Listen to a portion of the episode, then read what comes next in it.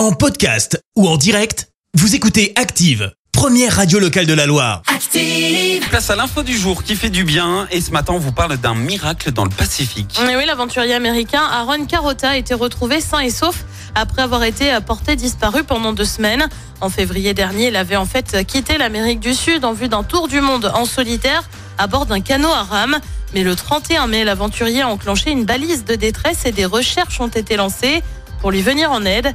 Après deux semaines infructueuses, les autorités ont suspendu les recherches. L'homme a finalement été secouru vendredi dernier par un pétrolier dans le Pacifique à 950 km à l'est des îles Marquises en Polynésie française. Ces dernières années, l'océan Pacifique a été le lieu de plusieurs naufrages qui se sont là aussi bien terminés. En 2020, quatre personnes avaient survécu après avoir dérivé pendant 32 jours sur près de 2000 km dans le sud de l'océan. Merci, vous avez écouté Active Radio, la première radio locale de la Loire. Active.